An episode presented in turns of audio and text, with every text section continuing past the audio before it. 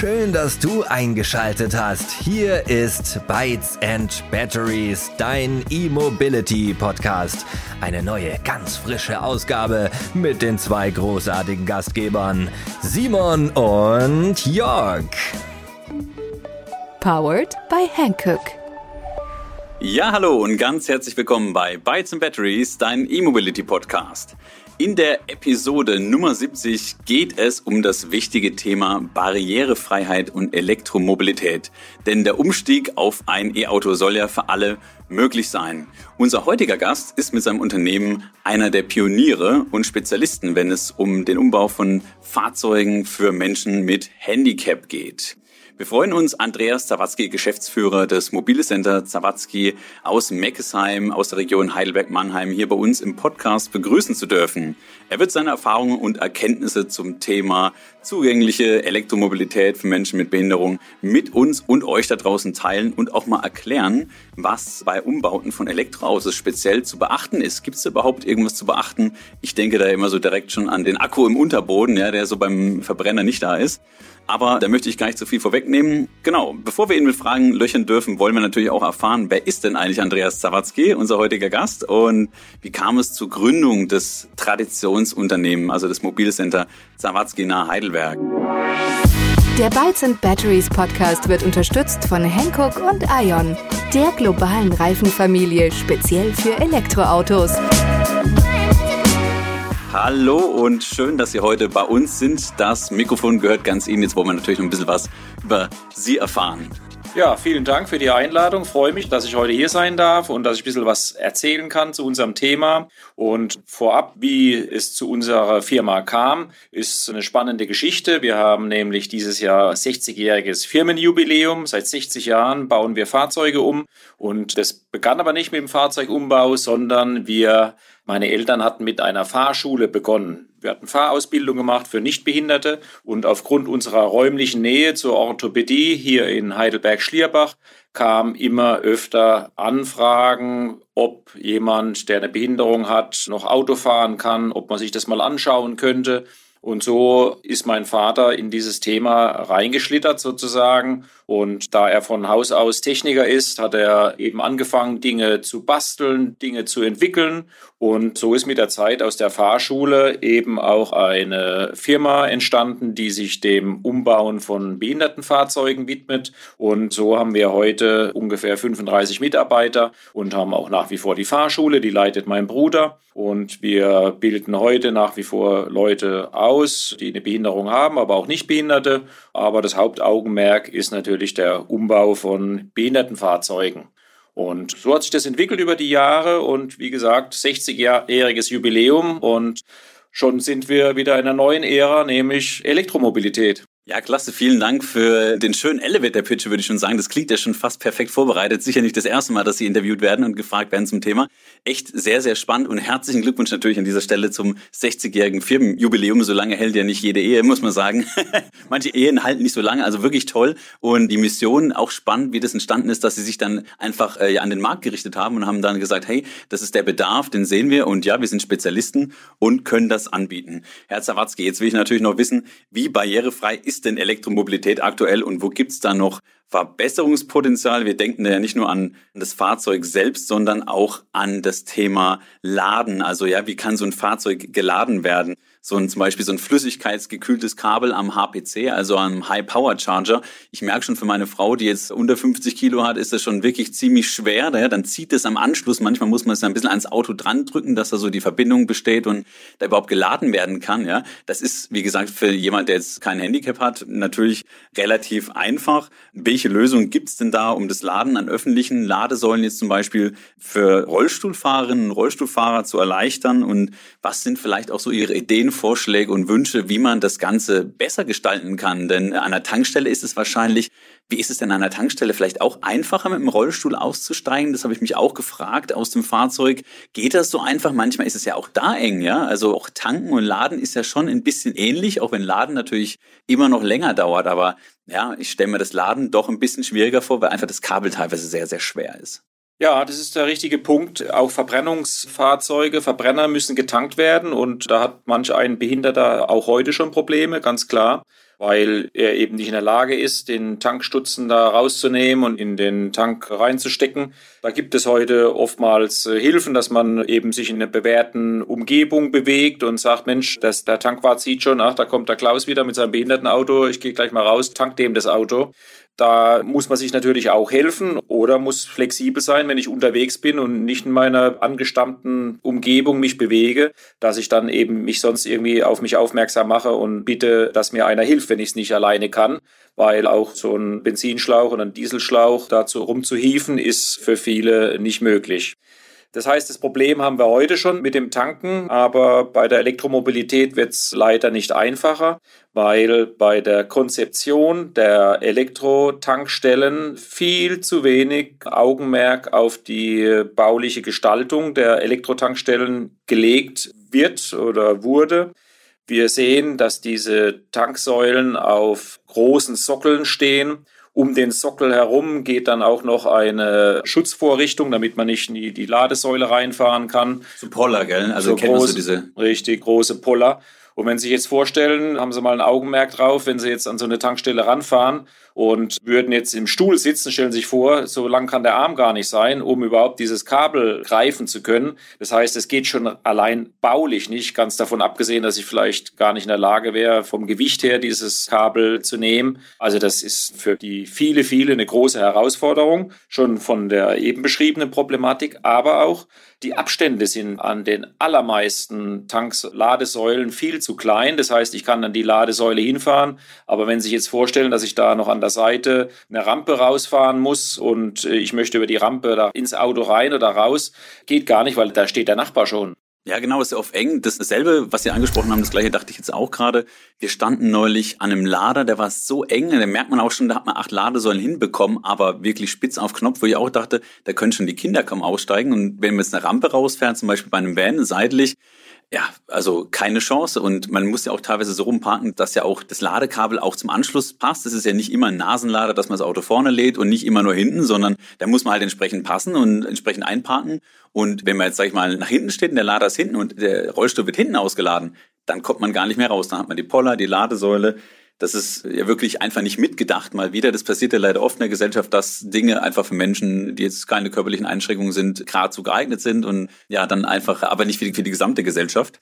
Wie unterscheiden sich denn der Umbau von einem Elektroauto für Menschen mit Handicap von einem Fahrzeug mit Verbrennungsmotor? Ich habe schon angeteasert, so ein bisschen das Thema Akku. Spielt das eine Rolle? Was muss man beachten? Welche neuen Herausforderungen sind da auf Sie als Mobilcenter zugekommen? Ja, da müssen wir ein bisschen unterscheiden. Also es gibt ja heute einige Elektrofahrzeuge, die eigentlich noch aus der Verbrenner Welt kommen, also Karosserien, die noch aus der Verbrennerwelt kommen und die halt keinen Verbrennungsmotor drin haben, sondern jetzt einen Elektromotor. Aber die ganze Architektur des Fahrzeuges ist eigentlich dem des Verbrenners gleich. Es ist für uns dann auch gar kein großes Problem. Die Elektrik ist mehr oder weniger identisch. Wir können da unsere, wenn man es jetzt vorstellen, jemand möchte am Lenkrad eine Fernbedienung betätigen, um da am Drehknopf direkt Blinker oder Licht einschalten zu können.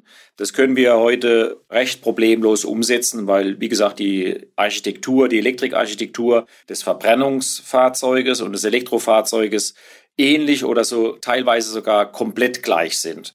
Was anderes ist es, wenn wir jetzt an Fahrzeuge denken, die wirklich als Elektrofahrzeug neu gedacht sind und eben eine komplette Elektroarchitektur haben. Da sieht die Sache ein bisschen anders aus. Da wird es schon schwieriger. Und es gibt auch noch andere Probleme. Zum Beispiel gibt es ja vermehrt Updates over the air. Das heißt, das Fahrzeug wird over the air abgedatet.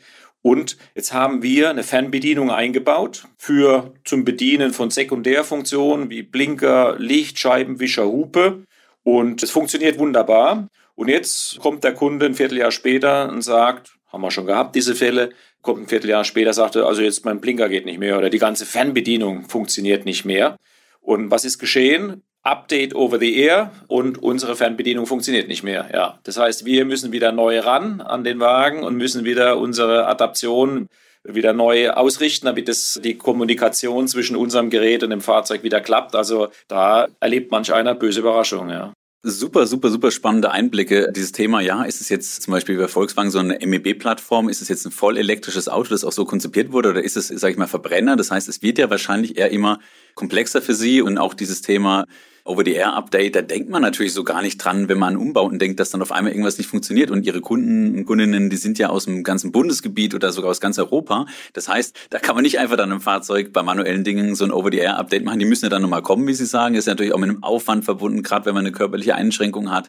Das sind ja echt Themen, ja, genau. Das hatte ich jetzt so gar nicht im Kopf. Also höchst spannend und bringt mich auch so ein bisschen schon zum nächsten Punkt. In the end, it's all about money. Nachdem ja auch so die Förderung für E-Autos zurückgeht und EVs, also Electric Vehicles, nur selten jetzt auch unter 40.000 Euro kosten noch. Auch da kommt natürlich viel aus China besonders und äh, werden oft Elektroautos unter 30.000 angekündigt, aber noch ist es nicht so weit. Ja.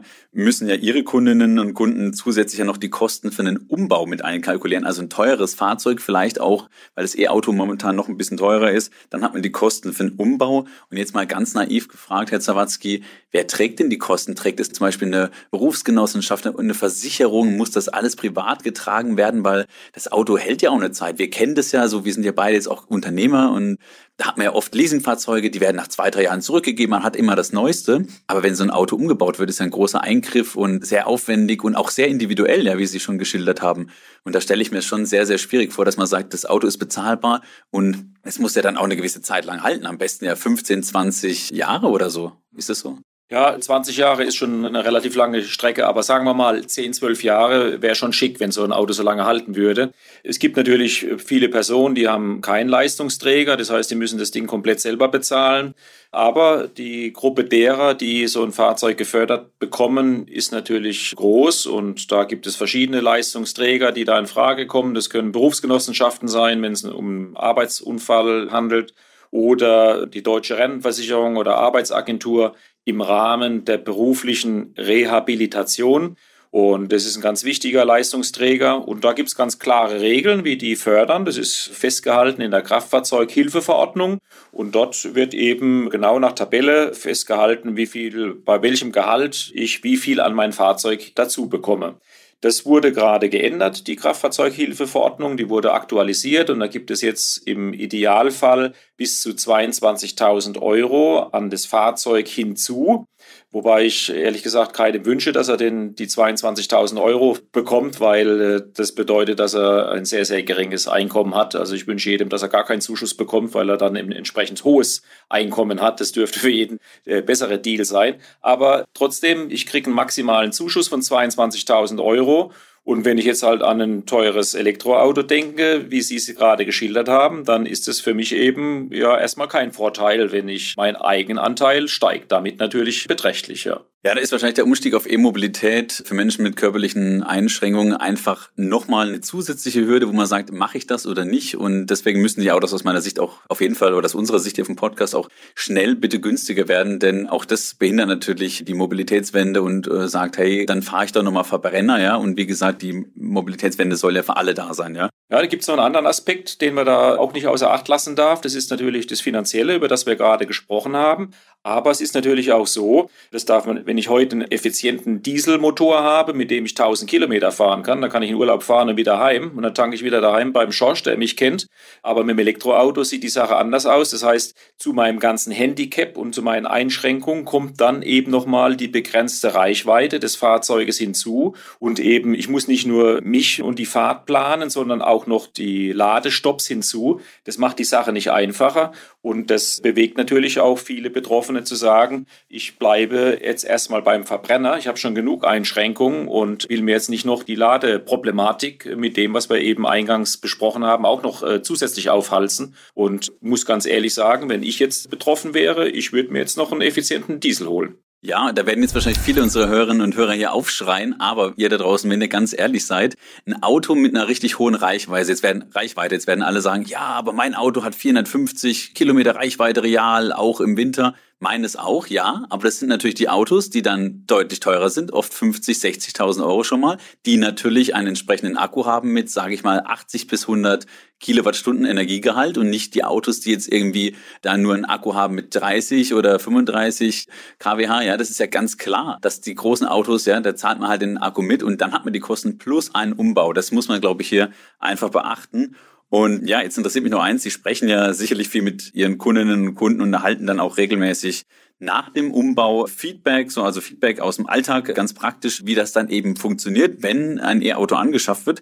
Welche Erfahrungen haben denn diejenigen gemacht, die bereits auf E-Mobilität umgestiegen sind und was waren so die Bedürfnisse und die Herausforderungen, die also Herausforderungen, die aufgetreten sind und Bedürfnisse, die jetzt da vielleicht auch an Sie herangetragen wurden, wo man sagt, hey, das in der Ladesäule ist schwierig, könnt ihr nicht da auch vielleicht was entwickeln oder gibt es da nicht ein Modul, das zum Beispiel das Fahrzeug jetzt, ich sage mal, über einen Arm selbstständig lädt oder so?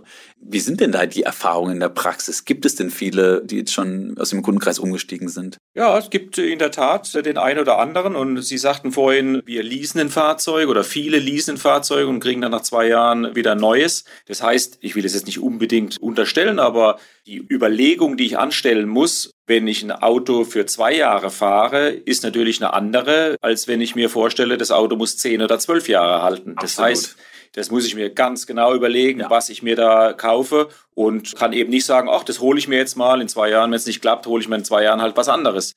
Die Möglichkeit habe ich nicht. Das heißt, ich muss mir es ganz genau überlegen, die Vor- und die Nachteile, wie setze ich den Wagen ein, wie sind meine Lademöglichkeiten, wie ist meine Parksituation am Arbeitsplatz und so weiter. Das heißt, unsere Kunden, die sich für ein Elektrofahrzeug entschieden haben, die haben sich das ganz, ganz genau überlegt und für die funktioniert es dann auch. Ne?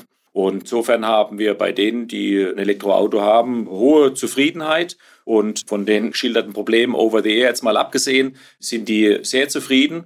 Und da können wir gar nichts Negatives sagen. Worüber wir gar nicht gesprochen haben, ist die Problematik bei Vans, bei denen die Batterien im Fahrzeugboden sitzen und diese Fahrzeuge werden ja sehr häufig derart umgebaut, dass die Bodengruppe ausgeschnitten wird und tiefer gelegt wird. Und das wird gemacht, um eine entsprechende Innenhöhe zu erreichen, damit ich mit dem Rollstuhl überhaupt ins Fahrzeug hineinfahren kann. Aber das kann ich nicht bei einem Elektrofahrzeug, wo die ganze Bodengruppe, über die ganze Bodengruppe hinweg eine Batterie verbaut ist. Das heißt, diese Fahrzeuge sind für uns derzeit nicht umbaubar. Das heißt, die Fahrzeugpalette, die zur Verfügung steht für die Betroffenen, die nimmt dadurch ab. Ja, das muss man ganz klar im Auge haben. Ein weiter wichtiger Punkt, an dem man, glaube ich, so auch nicht denkt. Schade, dass nicht daran gedacht wird seitens der Hersteller. Noch eine Frage, Herr Zawatzki. Gibt es denn da gewisse Modelle, wo man sagt, diese Modelle eignen sich für den Umbau wirklich gut oder perfekt. Wir haben ja jetzt auch im Bereich Elektromobilität viele Vans, also viele größere Fahrzeuge. Hier bei uns auf dem Hof stehen auch einige, ich sag mal so die VW ID-Reihe, ID4, ID5. Ich weiß nicht, Limousinen sind natürlich, bieten generell weniger Raum und Platz. Das ist wahrscheinlich teilweise schwierig, je nach Einschränkungen, was man da umzubauen hat. Gibt es da Modelle, wo man sagt, die decken irgendwie so den Großteil ihrer Kundengruppe ab vom Bedarf her? Die sind da einfach für den Umbau gut geeignet? Ja, die gibt es und die werden dann, sind dann bei uns sehr häufig zum Umbau. Es ist momentan aktuell immer noch der VW-Bus, der T6 zum Beispiel, den es ja noch als Verbrenner gibt.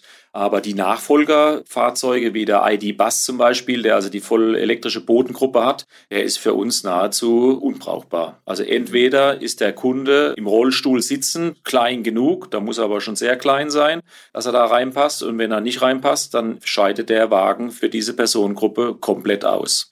Und wir haben ja auch die Fahrzeuggruppe der Minivans, also solche VW Caddy Größe und so weiter. Und auch da wird ja ganz häufig im Heck hinten das Heck ausgeschnitten, um mit dem Rollstuhl hineinfahren zu können. Haben vielleicht viele schon gesehen, so Taxifahrdienst, Behindertenfahrdienst, wo dann hinten die Klappe aufgemacht wird und die Rampe rausgeklappt wird. Und auch da schneiden wir die Bodengruppen raus und wenn eben auch da in der Bodengruppe eine Batterie sitzt, ja, das ist schwierig für uns. Da gibt es jetzt schon Möglichkeiten, dass wir die Batterie etwas absenken, bisschen weiter runtersetzen und dann den Ausschnitt reinmachen. Aber es geht auf jeden Fall zu Lasten der Innenhöhe und so ein Fahrzeug hat dann im Vergleich zum Verbrenner eben weniger Innenhöhe, muss man ganz klar sagen. Okay, genau. Das heißt, man hat dann Glück oder Pech, ob man dann zu, ob man gerade noch groß genug ist oder eben ob man dann zu groß ist. Und das sind natürlich echt Herausforderungen, die sich da in Ihrem Geschäftsfeld, glaube ich, auch echt stellen, mit denen man wahrscheinlich vor ein paar Jahren noch nicht so gerechnet hat. Klar, und jetzt, jetzt müssen Sie sich darauf einstellen. Das ist schon relativ tricky. Ein Hinweis noch zu dem, weil Sie fragten hier wegen automatischem Laden. Gibt es in der Tat Entwicklungen, wie man das automatisieren kann, dass ein Roboterarm rausfährt und automatisch das Ladekabel ins Fahrzeug einführt. Da gibt es tatsächlich schon Entwicklungen in China, um diese Thematik zu automatisieren. Die haben wahrscheinlich weniger den Behinderten im Kopf, aber das wäre für den Behinderten ein total interessantes Produkt.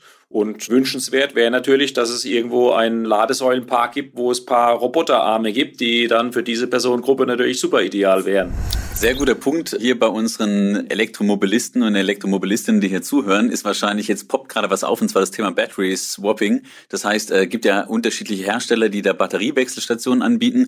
Das hat sich hier noch nicht so wirklich durchgesetzt bei uns. Es gibt die ersten jetzt gerade von NIO. Wir hatten aber auch schon von Infradianbar Spezialisten hier im Podcast, die schon wirklich hunderttausende Batteriewechsel, ich glaube sogar schon über die Millionen in China durchhaben, was hier noch nicht so normal ist, aber dort gerade in Taxis ja gemacht wird. Das heißt, man fährt rein und in, sage ich mal, drei Minuten, ich glaube, es war sogar eine Minute 25 mittlerweile, aber sagen wir mal, man braucht eigentlich nur zwei, drei Minuten, dann ist es gewechselt, man fährt rein wie eine Waschstraße, bleibt sitzen, wieder raus.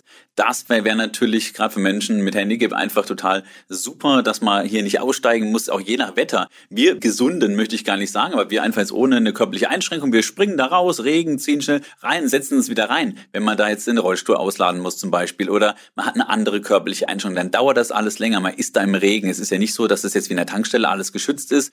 Klar, die Ladesäulen, die wandern jetzt auch immer mehr an die Tankstelle, sehen wir bei Aral, Aral Pals zum Beispiel, da kommen so Tanken und Laden mittlerweile zusammen. Aber oft sind die Ladesäulen immer noch so ein bisschen fernab, ist es nicht überdacht. Alles wird besser natürlich, aber auch da, glaube ich, sollte man auch immer noch das Thema Barrierefreiheit bitte mitdenken. Das wäre so unser Wunsch, glaube ich, unser aller Wunsch. Wagen wir noch einmal den Blick in die Zukunft. Wird Mobilität an sich barrierefreier und welche Entwicklungen sind so aus Ihrer Sicht zu erwarten? Wir denken da zum Beispiel an entsprechende Vorrichtungen oder an autonome Fahrzeuge, wie wir sie jetzt auch schon in amerikanischen Metropolen sehen. Da hat man neulich auch den Dr. Mario Herger hier zu Gast. Viele Grüße, Mario, falls du die Episode gerade hörst, der ja im Silicon Valley sitzt und da regelmäßig mit Zooks oder anderen oder Crews unterwegs ist und die Taxis fahren ja vollkommen autonom durch die Stadt Stadt. Das ist natürlich auch praktisch, aber auch die müssen natürlich entsprechende Vorrichtungen haben, dass man zum Beispiel reinfahren kann in einer Rampe und so weiter. Wie weit die da sind, ich glaube auch nicht, dass das schon so gedacht wird. Also ich habe es ein bisschen ausgeholt, aber haben Sie da schon so ein bisschen die Ideen, ob die Hersteller darauf eingehen in Zukunft oder welche Entwicklung es da zukünftig geben wird, Barrierefreiheit stärker mit in die Entwicklung oder auch in die Ausrichtung von Ladesäulenhersteller oder Fahrzeughersteller ähm, ja eingehen? Also wenn wir ganz weit denken, dann sehe ich das auf jeden Fall so, dass ich ein Fahrzeug mir rufe und ich rufe aber nicht ein normales Taxi, sondern ich rufe mir das Behindertentaxi. Und das ist dann eben so ausgestattet, dass der eben eine Rampe hat. Ich kann da reinfahren und lass mich ins Theater fahren und die Sache ist geregelt. Bis dahin dauert es aber noch ein bisschen. In der Zwischenzeit werden wir eine Übergangsphase haben, so wie wir es ja heute schon sehen immer mehr Assistenzsysteme übernehmen immer länger irgendwelche Funktionen. Ich habe den Spurhalteassistent, der jetzt nicht nur für zehn Sekunden autonom fährt, sondern dann für zwei Minuten oder bis zu, wir haben es jetzt bei Mercedes gesehen, auf der Autobahn bis 60 Stundenkilometer vollautonom. Auch andere Fahrzeuge, Fahrzeughersteller ziehen nach. Und es bedeutet natürlich ein Mehr an Mobilität, auch speziell für Personen, für Kunden, die eine Behinderung haben, die es ihnen vielleicht schwer macht, längere Zeit das Fahrzeug zu, das Lenkrad zu bedienen und die dann vielleicht mal ein bisschen relaxen können zwischendrin und dann somit auch wieder eine größere Reichweite für sich erzielen können. Wir stellen aber auch fest, umso autonomer die Fahrzeuge werden, umso teilautonomer, umso mehr werden die Protokolle der Hersteller, was die Elektrik anbelangt, geschützt. Die wollen eben sicherstellen, dass eben keine Firmen so wie wir da irgendwie an den Protokollen arbeiten. Protokolle heißt, wir wollen den Blinker bedienen, wir wollen den Gang einlegen können an anderer Stelle, wie es der Hersteller vorgesehen hat, weil unsere Kunden eben diese Funktion an anderer Stelle benötigen. Und da müssen wir eben in diese Elektrik eingreifen. Das schaffen wir bisher ganz gut. Aber wie gesagt, die Protokolle werden immer mehr geschützt, weil die Hersteller sich natürlich absichern wollen, dass dieses Auto funktioniert, weil sie ja auch die Verantwortung übernehmen, wie bei Mercedes bis 60 Stundenkilometer auf der Autobahn. Und insofern wird es für uns immer schwieriger, da reinzukommen und diese Fahrzeuge umzubauen. Und da das eben von den teuren Fahrzeugen, von den hochpreisigen Fahrzeugen langsam eben auch in die kleineren Fahrzeugklassen hinunterwächst, trifft uns das natürlich auch immer öfter und führt dazu, dass es für uns schwieriger wird oder wenn wir es schaffen, natürlich mit mehr Aufwand und damit auch wieder mit mehr Kosten, was natürlich für die Betroffenen jetzt auch nicht unbedingt der Wunsch ist. Ja, auch das Thema Fahrzeugprotokoll, da denkt man natürlich auch gar nicht dran, dass die jetzt auch softwareseitig da natürlich dann ran müssen und die Hersteller das vielleicht gar nicht wollen, um eben das, ich nenne es mal geistiges Eigentum jetzt zu schützen und auch natürlich, äh, klar, wenn sie ran können, können auch die Wettbewerber ran. Ist es oft so aus Ihrer Sicht und in Ihrer Branche, Herr Zawatzki, dass Mobilität dann wirklich nur für Menschen ohne körperliche Einschränkungen gedacht wird. Und die Frage zielt auch so ein bisschen darauf ab, werden Fahrzeuge denn heute schon ein bisschen vorbereitet, weil man weiß, dass bei gewissen Fahrzeugen Umbauten gemacht werden? Oder müssen sie immer from scratch von null anfangen, alles individuell machen, selbst die Lösungen ab? Oder arbeiten sie da so ein bisschen auch schon Hand in Hand mit Herstellern? Da muss man zwischen zwei Welten unterscheiden. Das eine ist die Pkw-Welt. Und PKWs, die haben den Behinderten nicht so auf dem Schirm. Während auf der Nutzfahrzeugschiene, VW-Bus, Vito und all diese Fahrzeuge, die leben davon, dass ihre Fahrzeuge verändert werden. Diese Fahrzeuge werden zu 60, 70 Prozent, nachdem sie verkauft wurden, verändert. Von behinderten Fahrzeugen, von Taxis, von Polizei, Feuerwehr, Krankenwagen und, und, und, und, und. Es gibt so viele Branchen, die nach dem Kauf des Fahrzeuges eine Veränderung vornehmen. Und diese Nutzfahrzeugschienen, die sind darauf vorbereitet, dass eben ihre Fahrzeuge verändert werden und die bieten von Werk an Schnittstellen an, um eben uns das Leben zu erleichtern, Dinge abgreifen zu können und so weiter, um ein Geschwindigkeitssignal zu bekommen, um ein Parksignal zu bekommen, etc. etc. Und insofern ist das, was die Nutzfahrzeuge anbelangt, auf jeden Fall so, dass da Sonderfahrzeuge und damit auch Behindertenfahrzeuge mitgedacht werden. Auf der Pkw-Schiene sieht es ein bisschen anders aus. Da ist eben dieser Teil, der Marktanteil der Behinderten ein Tropfen im See und kann eben in der Großserie in der Regel nicht berücksichtigt werden. Okay, also natürlich total schade. Aus wirtschaftlicher Sicht vielleicht nachvollziehbar, wenn man so ein bisschen Solidarität, sage ich mal, oder gesellschaftlich einfach auch guckt, nicht wirklich schön. Ja, es ist halt so. Aber das erklärt natürlich auch, warum man so häufig auch eher Nutzfahrzeuge sieht, die umgebaut werden. Also ich habe mich tatsächlich gefragt, warum ist da jetzt ein entsprechender Caddy oder warum hat jetzt ein Bus oder sonstige Autos, wo man sagt, hey, Menschen mit, mit einem Handicap nutzen jetzt vor allem diese Fahrzeuge, wo ich dachte, hey, da gibt's doch vielleicht attraktivere Limousinen. Das erklärt es natürlich, warum das gemacht wird, denn diese Fahrzeuge, wie Sie schon gesagt haben, sind ja doch eher wahrscheinlich darauf ausgelegt, umgebaut zu werden. Egal, sei es jetzt irgendwie, dass man einen Krankenwagen draus macht, dass man ein Taxi draus macht. Also da gibt's mal, ich nenne es mal Hardware, trotzdem, auch wenn es keine Software ist, eher so Schnittstellen oder Möglichkeiten. Das fand ich auch sehr, sehr spannend. Also wirklich wirklich interessante Einblicke, die wir heute bekommen haben, ja. Ja, da gibt es noch einen weiteren Aspekt, das ist das, was Sie eben geschildert haben, aber auch ein anderer Aspekt, umso schicker ein Fahrzeug ist, umso stromlinienförmiger, umso in der Regel, umso unpraktischer wird es dann auch. Die Armaturenbretter ragen weit in den Innenraum hinein, die Windschutzscheibe ist flach geneigt und erschwert mir das Einsteigen. Und das ist auch mit ein Grund für die Nutzfahrzeuge. Äh, sind wir mal ganz ehrlich, in so ein Caddy oder in so ein Ford Tourneo oder sowas, da steige ich einfach viel einfacher ein, weil der, hat einen kastigen Einstieg, da ist es quadratisch praktisch gut. Und das ist, wenn ich eben so ein Handicap habe mit Rollstuhl, einfach praktischer wie ein total schickes Auto, so gern ich das habe. Aber er hat eben auch Nachteile. Das ist auch mit ein großer Grund, warum oftmals solche Fahrzeuge gewählt werden. Ja. Also vielen Dank für die ganzen tollen Einblicke. Ich glaube, das ist einfach wichtig, dass man das auch im Blick behält. Ja, ich sag mal, auf LinkedIn und so weiter bin ich auch ganz gern unterwegs. Das Thema Barrierefreiheit ist also aufgepoppt und es kam mal, jetzt ist wieder weg. Aber ich finde, es sollte ein Thema sein, das sollte immer, immer dabei sein, immer mitgedacht werden, sofern es halt natürlich irgendwie geht. Finde ich total wichtig, finden wir, glaube ich, alle sehr, sehr wichtig.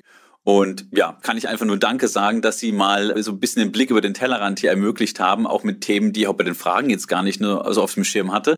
Und war wirklich sehr, sehr spannend. Insofern ganz herzlichen Dank. Vielleicht treffen wir uns in fünf Jahren wieder, wenn Sie dann quasi nur noch irgendwie B2B Umbauten machen für autonome Fahrzeuge, weil natürlich, Sie haben es ja richtig gesagt, da gibt es vielleicht in Anführungsstrichen normale Taxis und dann gibt es eben Taxis, die sind vor, da setze ich den Haken einfach am Filter und sage rollstuhlgerecht oder entsprechender Raum und dann kommt das Taxi und auch das muss ja jemand umbauen. Insofern, da wird wahrscheinlich ganz, ganz viel noch passieren im Bereich Mobilität und ja, so ein Traditionsunternehmen wie Sie, das jetzt einfach schon 60 Jahre am Markt ist, da wünsche ich einfach auch ganz, ganz viel Erfolg weiterhin für die Zukunft. Ich glaube, da muss man sich keine Sorgen machen, aber natürlich auch spannend zu hören, wie Sie mit diesen neuen Herausforderungen umgehen und was da auch hard- und softwareseitig alles an Anforderungen dann auf Sie zukommt und wie Sie auch damit, ja, wie gesagt, wie Sie diese Herausforderungen schön annehmen und sich immer wieder neu darauf einstellen. Und das ist ja auch ein bisschen Ihr Geschäftsmodell, glaube ich, dass es nicht einfach ist so ein Ding und das ziehen wir durch, sondern guckt immer individuell, was braucht der Mensch, was für ein Fahrzeug habe ich, welche Lösung kann ich anbieten. Und das ist natürlich schon auch ein, glaube ich, ein ziemlich äh, spannender Job. Ja, das ist richtig, genau. Darum geht's immer wieder die Kundenanforderungen erkennen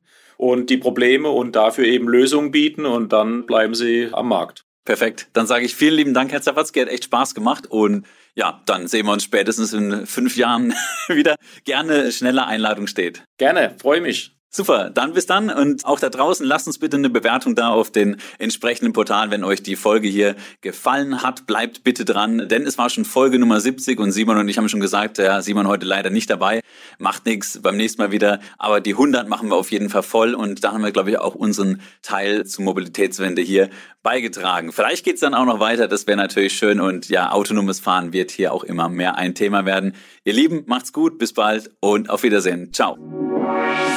Der Bytes and Batteries Podcast wird unterstützt von Hankook und Ion, der globalen Reifenfamilie speziell für Elektroautos.